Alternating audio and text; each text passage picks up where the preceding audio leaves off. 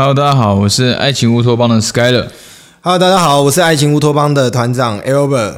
那今天呢，我们要探讨的主题是什么是高情商的人生？其实我觉得高情商的人生，它其实伴随着很多种定义。你定义什么是情商很重要。有些人说把话讲得好听，有些人说，哎，把话讲得圆满，它就是一个高情商。但以我个人观点，它只是其中的一小环而已。嗯，那 Skyler 你自己觉得说？你生活上面，你平常是用什么样情商的角度来面对你自己的人生？说情商吗？对，情商的部分，我自己在面对情商的时候，我觉得高情商有的时候并不是一种忍耐跟压抑。我觉得很多人会把情商好，就是诶不把话说的很难听，嗯、或者是说不去表达某种情绪。但实质上，在情商的表达的时候，我觉得更多的时候，它也是一种。嗯，如何真实的传递你的情绪？只是这个传递的情绪的过程能不能给这个社会大众接受？就是传递的过程当中，你既传递人的情绪，别人能接受的情况下的前提，这个就是所谓的高情商。所以在不管说在职场上面，还是说在感情上面，我觉得这件事情是蛮重要的。但并不代表说我今天高情商，我就不会生气哦。错。反而高情商的时候，你在生气或者你在表现你的态度的时候，你该怎么表达就是怎么表达。情商并不是压抑情绪的一种手段，不是。情商反而是一种你能够正确表达情绪的一种方式，我觉得是这样子。OK OK，因为其实我们都有之前都有接触过一些案例嘛，是，就是到底是智商比较重要，还是情商比较重要？那很多人都会陷入一种迷失，这迷失是。我今天我开始认定我是有价值的人，然后我用什么样的情绪来表达我个人的价值？大部分的案例都是很极端的，要么就是很强势的展现自己的价值。哦，我把我的立场、把我的态度讲出来，哎，我就是这样想的。要么就是非常非常的柔软、非常的柔弱，去展现他个人的价值给别人，而这时候很容易被人家拿翘。我认为真正的高情商是怎么样？让强势的情绪跟柔和的情绪达到一个中庸的平衡，我觉得这是一个高情商的表现。因为我们每个人都会有我们自身的所谓的价值观，我们在面对女人、面对厂商、面对生活的时候，其实我们会有很多种的想法跟我们个人的价值观。可是我们在跟各式各样的人在接触的时候，我们用什么样的方式去让对方理解我们的意思？在两性互动也是如此。像我认识一个，假如我认识一个很漂亮的女生。诶，我本身是个很很有价值的人，比方说我是创业，然后我自己在对生活方式有很多种品味的一些想法。可是如果我展现的过度的柔软的时候，会不会让对方感觉其实你好像在迎合一个女人，迎合她的想法，而对方这时候觉得，诶，你在迎合我的时候，我会不会就不喜欢你了？但也有一些男人就是，诶，我是很优秀的人，那我快速的展现我个人的价值，比方说，诶，我有潜水。然后我去国外旅游，然后我的事业怎么样等等之类的，会不会给人家听起来很锐利？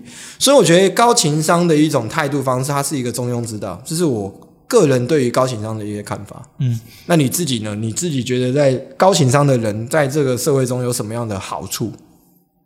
我觉得高情商的人基本上身边的朋友都蛮多的啊，嗯，然后也比较不会去得罪别人，我觉得是这样子，因为。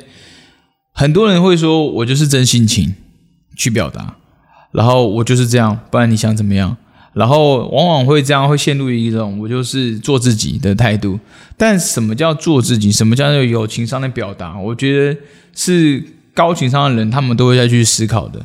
有时候你做自己的时候呢，你会把做自己跟自私一线之隔，而这一线之隔中间的连接点，其实就是所谓的高情商。也是刚刚团长你可能提到的中庸之道的部分。那具体要提升高情商的这个方法呢，我其实也是有的、我我会觉得说，如果你要提升一个高情商的部分的话，我觉得如何去识别你的情绪其实蛮重要的。因为很多人其实他在可能生活中遭可能遇到一些事情，他情绪来了，他不知道他在生气，或是他不知道他那个状态其实是烦躁的，而在那个当下。他也不知道怎么样去表达，甚至怎不知道怎么样去跟他的情绪做和解，甚至呢，有些人做的情况下比较激进，就是他明明是生气的，他去压抑他的情绪，可是其实这样，有的时候情绪来，你反而是要接受这个情绪，让他知道说在你体内随意的流淌，然后让他们走来走去，然后回归到自己，接受他，你有这个情绪，你反而更能够平静下来。所以情绪的表达的第一步骤，绝对是识别我们的情绪。识别完我们的情绪的之后呢，在第二步骤就是你要理解情绪背后的意思是什么，你为你的情绪是怎么来的。你识别完之后，之后你知道怎么来的，然后找出它背后的原因是什么。你对于这件事情，你给它的意义是什么样？而在这个意义上能够获得处理过后呢，诶，你的想法可能就改变。就像船长你常常说的转念嘛。那你有时候你一转念，或者是弄另外一种角度去看世界就不一样了。对，看这件事情的时候，你就觉得诶诶不同了。我觉得我的世界变得不一样了。然后你就可以站在对方的角度去看。所以第三件事情，我觉得不管是说你今天识别所谓的情绪，然后理解背后原因，第三件事情就是我刚刚说的站在对方的角度，也就是所谓的同理心。你如何透过同理心的方式理解对方为什么会这样想，而产生的某一项情绪，或者是说在情感上面他可能会有一些反应是什么？而这件事情你就可以更好的去表达你自己，也不容易去冒冒犯到对方。这三件事就是我个人觉得在可能提升你的高情商的部分，我会去思考的一个点。大家是这样，我就觉得我觉得讲的很好哦。但是我觉得有一个部分就是我们的听众嘛，觉得我们有很多众多的会员是那最近的后台真的是非常非常多人在敲。哦，在询问呃课程的问题啊，然后想报课，因为我们最近也有勇气高峰会嘛，是那当然未来也会持续推进各式各样的内容给大家。那我觉得在识别情绪上面是非常非常有难度的，是对于很多人来讲，因为如果我们今天无法识别一个正向的一个情绪或负向情绪的情况下，我会直接把这件事情视为是负向情绪。当你是负向情绪的情况下，你是无法做出高情商表现。举个例子来讲好了，今天只要有一个人跟你很细心的、很温柔的跟你讲说：“哎，我觉得你可能要修正哪个点。”他只要听到修正，他就会觉得是不是我很差劲？他很难去同理心去理解别人，他把外界一切负面的声音当成别人在攻击他。嗯，当他觉得在攻击他的时候，他怎么去修正？他怎么高情商表现？他当下会产生很多负面的情绪，比方说，呃，恐惧、灰心、悲伤、生气、无感等等的情绪。当他产生这样的情绪，就无法产生高情商的表现。所以，我觉得高情商的人生这件事情，其实跟你的正向情绪有关。所以，以我个人来讲的话，我觉得这世界上没有任何事情是没办法被解决，只要这件事情曾经存在过。就能被解决，只要这件事情哎有人做到就能被解决，只是做的好跟不好而已。所以我都会说，哎，这个公司或这个女生，她过去可能有喜欢什么样类型的男生哦，她条件很好，又或者这个公司曾经达到很高很高的高度，我认为是一定可以做到的，但是只是怎么做的问题，所以我不会陷入一个情绪里面，是我无法做到，我只会去想。我怎么做到？所以，当我产生了我怎么做到的情况下，我就能同理心去看待每一个对我批评指教的人，因为我们的目标是一模一样的。他不是在攻击我这个人，他是在让我的人生变得更好。所以，当他的目标跟我是一样的时候，我为什么要受他的情绪影响？我可以很很理性的跟对方去分享说：“哎，我个人的。”想法是什么？那我做的好的地方是什么？我做的不好的地方是什么？然后我可以怎么修正？那我不会忘记我好的地方。所以这个时候，你们的双方的目标是一样，就是诶，我们怎么把这件事做好？那我觉得高情商都是在正向情绪中产生的。那 Sky，你你的认为是什么？你的认定高情商到底是什么东西？我我在讲高情商的这件事情来说好了。其实刚刚团长提到，就是你说高情商的这件事情嘛。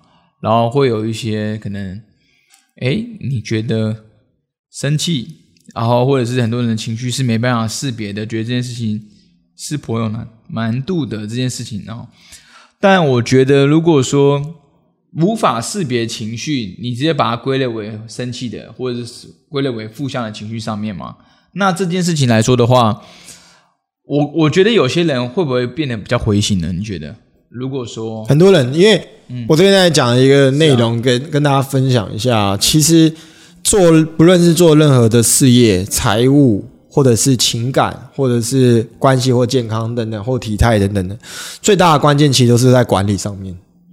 那其实高情商，你伴随着一个重点就是在情绪上的管理。是 OK，那你在爱情里面就是情感的管理。那你如果在啊你的体态上面，就体态管理。哎，如果你现在想要有储蓄或有开源节流等等，就是财务的管理。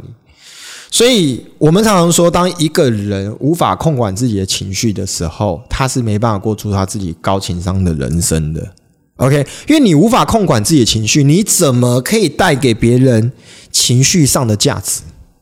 对吧？对不对？就是有这种状况。今天每一个人来接触你，是每一个人都希望能获得很好的情绪的价值。你今天交女朋友的目的是为什么？你今天交朋友目的是为什么？你今天去体验生活的目的是为什么？你今天为什么要去赚钱？为什么让自己变好？其实所有的一切都是正向意义的。所以你对每一件事情你是赋予一个极致的正向意义的时候，你是很难很难不会陷入一个低情绪、低情商的表现，因为你每件事情都是用正面去看待。嗯，我们两个人要怎么合作？我们两个要怎么赢？我们两个怎么一起把一件事情完成？我们没有带任何情绪，我们都只想要赢，在任何领域。我们体态怎么变好？诶，我们关系怎么样？我们俩是朋友，我们关系怎么样好？我跟家人的关系怎么变好？所以我觉得高情商这件事情，我觉得是非常非常重要，在情绪上的管理。当然，我前面有讲到，就是情绪上的一个重点。如果今天你无法判认知自己情绪状态的时候，其实你陷入一个情绪上的盲点。既然我无法判别我自己是好的情绪跟坏的情绪，以我个人的看法，我就会把它认定我现在的状态是不好的情绪。因为如果好的情绪，你会跟人家讲说“我相信你不好吗？”嗯不会。所以有时候有些人他其实心情不好的时候，你问他“你相信你好吗？”说我会说不知道，不知道代表不好。了解这个概念？了解。哎，你现在财务做得好吗？他如果今天他说啊，他其实做得很好，他会说不知道吗？不会，他会说我财务做的什么超好。他如果说不知道，代表什么？代表他财务其实做的不好。所以任何东西，假如你跟你家人关系好吗？好的人会说什么？很好。对啊，那如果不好的人会说什么？不知道或者是不好。嗯，所以只要说不知道，就代表他其实在那方面的管理不好。你像体态，你的运动习惯，你你控制好吗？如果你好，会说什么？很好的。如果你今天常常都没有时间在运动或者健身或者是饮食控管等等，你会说，诶，不太清楚最近好不好？那代表什么？代表不好。所以判定情绪它有很多的关键，只要我们今天知道我们的状态到底是好。那你很容易产生一个高情商的展现。其实也常常我们在讲说，因为像我们也有做街头呃社交的一些课程嘛，是等等的。那很多人也会对这个呃街头社交的这样子的行为，它其实有呃有些人是正向评价，有些人是负向评价。但以我个人的观点，我是一个非常非常正面的人，我是可以带给我学员价值的，我是可以带给女生情绪价值的人。我把自己都准备到最好的情况下，那为什么我不能像欧美国家的男生，用正向的方式在街上认识一个女生，给她满满的情绪价值，给她一个机会啊，认识一个优秀的男生？是，而你在这个过程中在跟他对话的时候，你所展现的东西是极度正面、极度有情商。那这样的话，我相信。你跟所有男人是完全不同的。我我觉得有有一个点哦，其实我觉得，哎，团长可以分享一下，就是最近才刚发生啊。我觉得那个行为，你去分享的话，我觉得也是算一种高情商的表现。就是你去麦当劳发生的那件事情，你可以说一下。我觉得这个这个是我觉得就是一个蛮好的一个例子，就是 OK OK 高情商如何诶怎么是展现在生活中？因为有的时候情商的表现反而是在一些突发状况的时候发生嘛。对，那你同样可以分享一下。那天发生的故事是什么？好，那当然也可以分享一下我个人的人生逻辑哦，人生哲学跟人生逻辑哦。其实我个人的人生哲学就是一定要做到两件事情，我就可以达成我的完美人生。第一件事情就是我做最好的准备，打最坏的打算。这是我的人生的底层逻辑。因为你在面对任何事情，比方说你是一个呃学生，你要考试，你平常都按表操课，很认真在读，而且你的方法方向都很正确，而且你的分数成绩都有持续往往前进，对吧？那我们当然，我们准备很多题目，但我们不一定每个题目都一定会精准的啊学习完毕嘛。所以我们在进入考试的阶段，就有些有些时候，诶，他出了我不会的题目，那很多人就很慌。所以我今天就是在我做一件很重要的事情的时候，我会做非常完美的准备。对我来讲，完美就是这样，我只要做最完美的准备，剩下的东西交给上天来决定。如果今天没达到我的目标没关系，下一次又或者这老天给我的旨意，一切都是最好的安排，所以我都不会陷入任何的情绪迷失里面。大部分的人会陷入这种状态崩盘的状况，是他平常第一件事情他没有做最完美的准备、最充足的准备，所以当他遇到问题的时候，他都透过绝境才来改变。他透过遇到问题挫折才改变，那这样的人生是非常可怕的哦。比方说。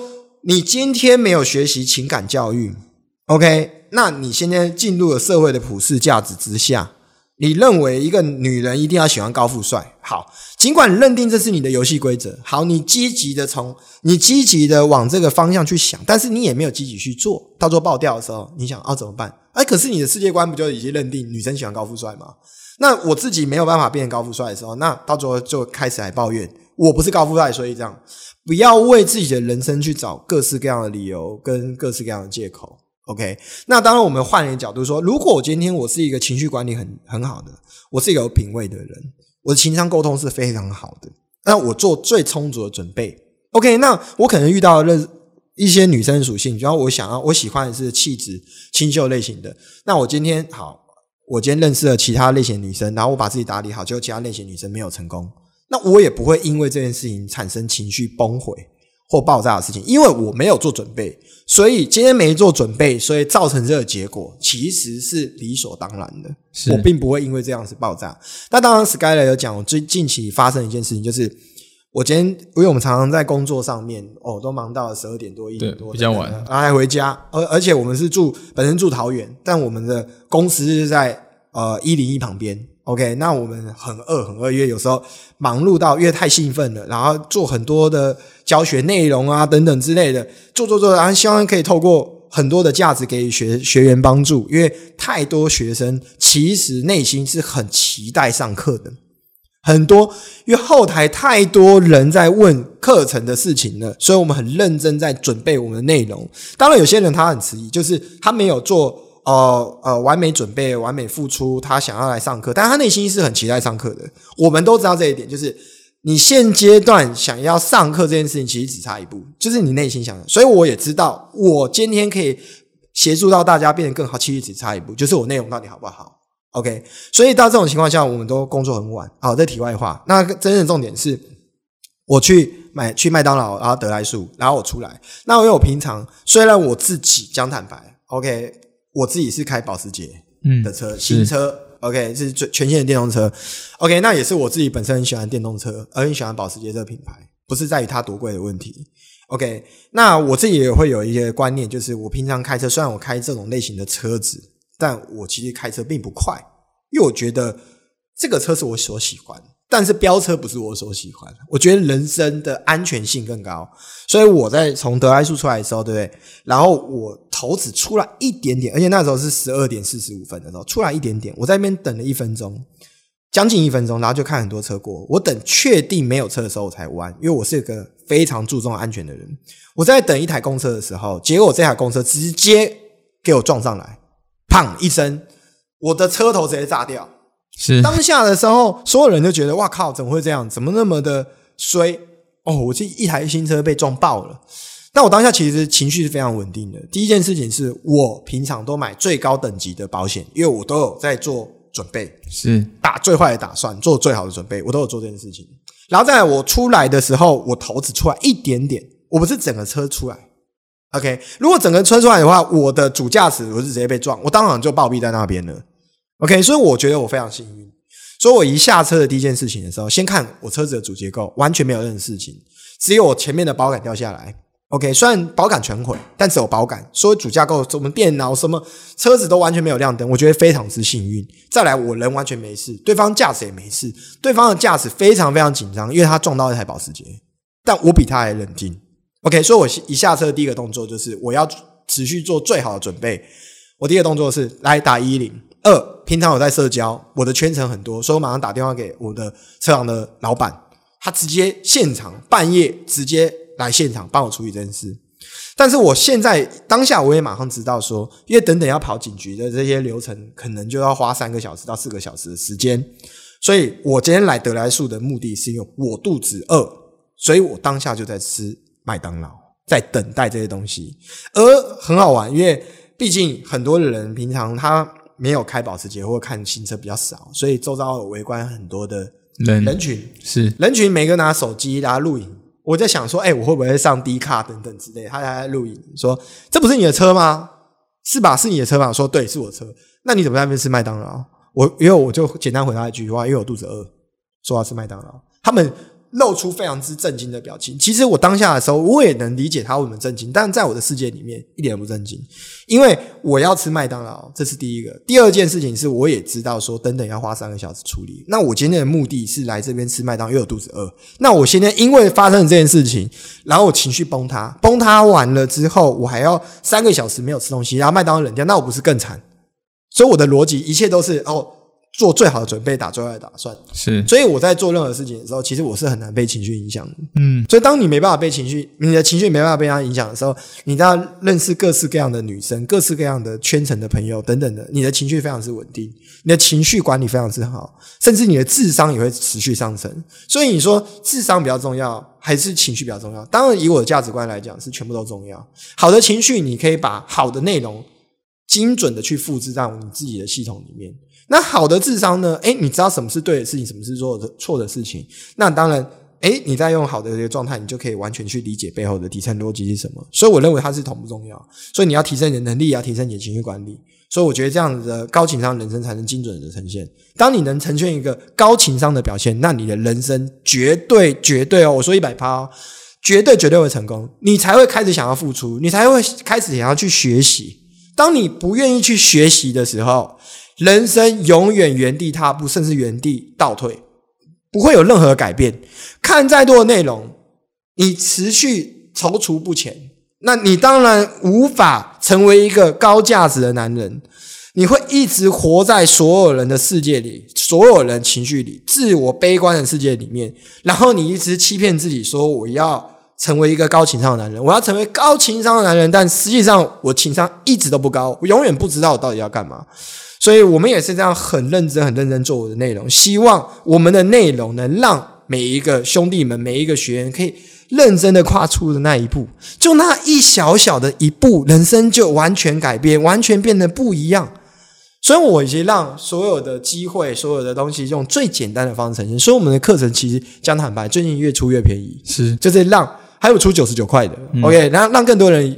有机会可以接触到真正成功的人生，是对，所以我们常常讲，就是外面行销老师，我们很多那我们的圈子的朋友说，哎，你怎么一直在做善事，就做这样的内容，做那么满，一个课程讲了八个小时等等，还收人家这样的钱。但我们对于我们来讲，最核心的价值就是，如果今天我们可以改变男生在台湾的情感市场，那我觉得这也是给予社会一个最高的帮助。所以对我来讲，这是一个高情商的事业，也是我高情商的表现。